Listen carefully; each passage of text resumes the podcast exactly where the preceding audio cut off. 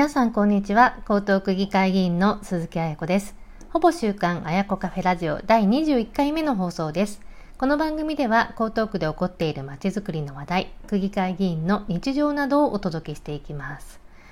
まあ、今週は3年ぶりに開催をされた江東区敬老の集いに出席をしました。75歳以上の高齢者約5万5千人が対象になっておりまして3日間にわたって開催をされました。まあ、コロナ禍になってから、まあ、中止が続いておりまして、まあ、今年も感染者が増えて、まあ、開催を危ぶまれる声もあったんですけれども、まあ、高齢者の方々のワクチン接種7割を超えているということですとか、まあ、感染症対策を徹底をして今年は無事開催というふうになりました。で歌謡ショーなどもありまして、まあ、お元気な高齢者の方たくさん集まっていました。まあ、人生100年時代と言われておりまして、まあ、江東区でも100歳以上の高齢者の方約200人いらっしゃるそうです。まあ、健康寿命を伸ばしていくことは非常に重要ですので、まあ、高齢者施策にも私しっかり取り組んでいきたいと思います。まあ、この他にも今年は3年ぶりにいろいろイベントが復活をしていきます。木場公園の江東区総合防災訓練、江東区民祭り、シーサイドマラソンなど、まあ、様々なイベント、9月から開催をする予定になっています。屋外での飲食物の提供などは難しいんですけれども、新しい生活様式のもとで開かれるイベントの秋になりそうです。まあ、待望されていましたオミクロン株対応ワクチンの接種の受付も9月9日から始まりました。まあ、2回目接種までをあの完了した12歳以上のすべての方が対象になる予定になります。予約方法などはワクチンを何回接種をしたか、まあ、年齢や基礎疾患があるかどうかなどによっても異なっていきますので、まあ、詳しくは江東区のホームページや区法などぜひチェックをしてみてください。さて、今回のテーマは区議会議員の日常について一般質問のことを中心にお話しします。まあ、いよいよ9月14日から江東区議会の定例会が開催されます。私自身は議会の質問作りや行政からの報告を受けたり、会議に参加をしたりなど、様々な準備に明け暮れていました。まあ、議員は議会中や議会前はどんな仕事をしているのかということについて、まあ、区議会議員が議会で果たす役割ですとか、その一般質問について、まあ、どんな準備をして、どんなことを話す予定なのかということについてお話をします。今回は結構真面目な内容です。まず、議員の役割は、区民の声を高等区政に反映させることが主な役割になります。まあ、例えば、保育園ですとか、まあ、高齢者施設を作ってほしいっていう話とか、まあ、安心して子育てや介護ができる環境を作ってほしいというふうなご要望、まあ、公共施設を整備してほしいとか、ま、災害に強い町にして、ま、防災対策しっかりしてほしいなど、江東区に暮らす方ですとか、働く方からの様々なご要望や声を形にしていくことです。で、まず議員が議会で行う仕事としては、まあ、議案の審議ですとか、まあ、議決を行うことで、まあ、行政が適切に仕事をしているかチェックをしていくこと。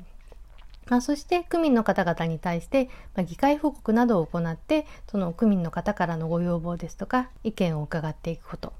まあ、そして調査研究ということで、まあ、行政で行っている事業を研究をしたりとか、まあ、先進的な取り組みを行っている自治体などを視察などをやって、まあ、調査研究をしていくことという大く大きくね3つがあります。で議会中はもちろん議会がない時でも、まあ、会議や行政の方々との対応、まあ、区民の方からの相談など毎日ではないですけれども、まあ、議会に行って仕事をしています。で、議会以外でも、その地域行事に参加をしたりとか、まあ、区民の方からご要望を受けたり、勉強会に参加をしたりとか、まあ、様々取り組みを行っていきます。で、今回はその区議会の定例会で一般質問を行いますので、まあ、8月下旬ぐらいからその準備に取り掛かっていました。で、一般質問というのは、まあ、行政で行っている施策ですとか、まあ、取り組みが適切なものかということをチェックをしたりとか、まあ、区民の方からいただいた要望ですとか、ま、こんな取り組みがあればもっと区民の暮らしが便利で良くなるということを、ま、区長や行政の幹部などに対して、ま、提案や指摘をする機会になります。ま、区議会の議場に登壇をして行う質問です。で、高等区議会の場合には、まあ、大体議員は年に1回ぐらいその区政一般質問を行う機会があります。まあ、議会質問は、あの、予算決算の審査、委員会での質問など、まあ、様々機会はあるんですけれども、本会議場に登壇して行う機会は一般質問のみで、その他は委員会室などで行うことになっています。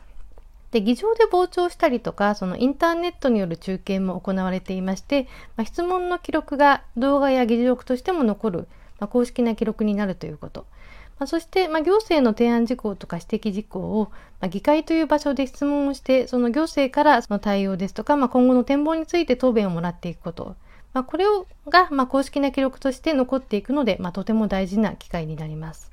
まあ、そして、その1回行った一般質問の内容が、まあ、きちんと実行されているか、まあ、進捗状況を確認をして、修正の必要があれば、次の議会質問の機会で、あの、正していくこと。まあ、これを任期中、あの、やっております。ま、これらは、ま、より良い江東区を作っていくためには大事なことになります。で一般質問を行う場合には、1週間前にどんな内容の質問を行うか、その概要を通告書というフォーマットを使って、まあ、議長に届け出をする必要があります。まあ、今回私は大きく4点の質問を行います。ちょっと簡単にあのお話をしますと、まあ、1点目は地下鉄8号線の延伸と交通網の整備について、地下鉄8号線のその延伸のルートのお話、まあ、そして、まあ、地下鉄工事が、まあ、区民の方であるとか、まあ、周辺環境に与える影響についてという話、まあ、8号線以外に臨海地下鉄とか、まあ、BRT など他の交通網をどのように充実していくかについてのお話をまず1点目としてします。まあ、そして2点目としては、その地下鉄8号線と沿線のまちづくりについてということで、あの延伸の起点になる地元の豊洲ですとか、まあ、新駅として開設をされる枝川駅周辺、そして、まあ、有楽町沿線の辰巳駅の周辺の街づくりについてを伺うことにしています。そして、あの3点目としては、その循環型社会を実現するリユースやリサイクルについて、まあ、粗大ごみの削減とかフードロスの削減、まあ、民間企業と連携をしたリユースの可能性ということで、以前お話をしましたジモティンの事例なども取り上げていきます。まあ、そして女性特有の健康課題についてというところでは、まあ、更年期ですとか PMS 月経前症候群など、まあ、女性特有の健康課題に、まあ、江東区制どのように取り組んでいくかということ、まあ、これはまあ働く世代のワークライフバランスにもつながるお話になりますが、まあ、これらの4点を質問をすることにしました。で今回はあの3期目4年間の取り組みの集大成にもなります。で、これまで区民の方々からご要望いただいたり、まあ、関心が高かった内容、まあ、そして、まあ、議員になってからライフワークのように取り組んできた、その働く世代のワークライフバランスの応援というふうな内容であったり、まあ、江東区を良くするために私が特に重要だと思うものを選んでいきました。で、質問を作るために、まずは行政の事業の内容を調べてヒアリングをしたりとか、まあ、先進事例については、その行政視察に伺ったりとか、まあ、インターネットの記事、専門書なども書籍も読み込んでいきました。で、あやこカフェなどでも、まあ、テーマとして取り上げていきまして、まあ、区民の方々のご意見を伺ってきました。で、今回はそれらを議会質問にしました。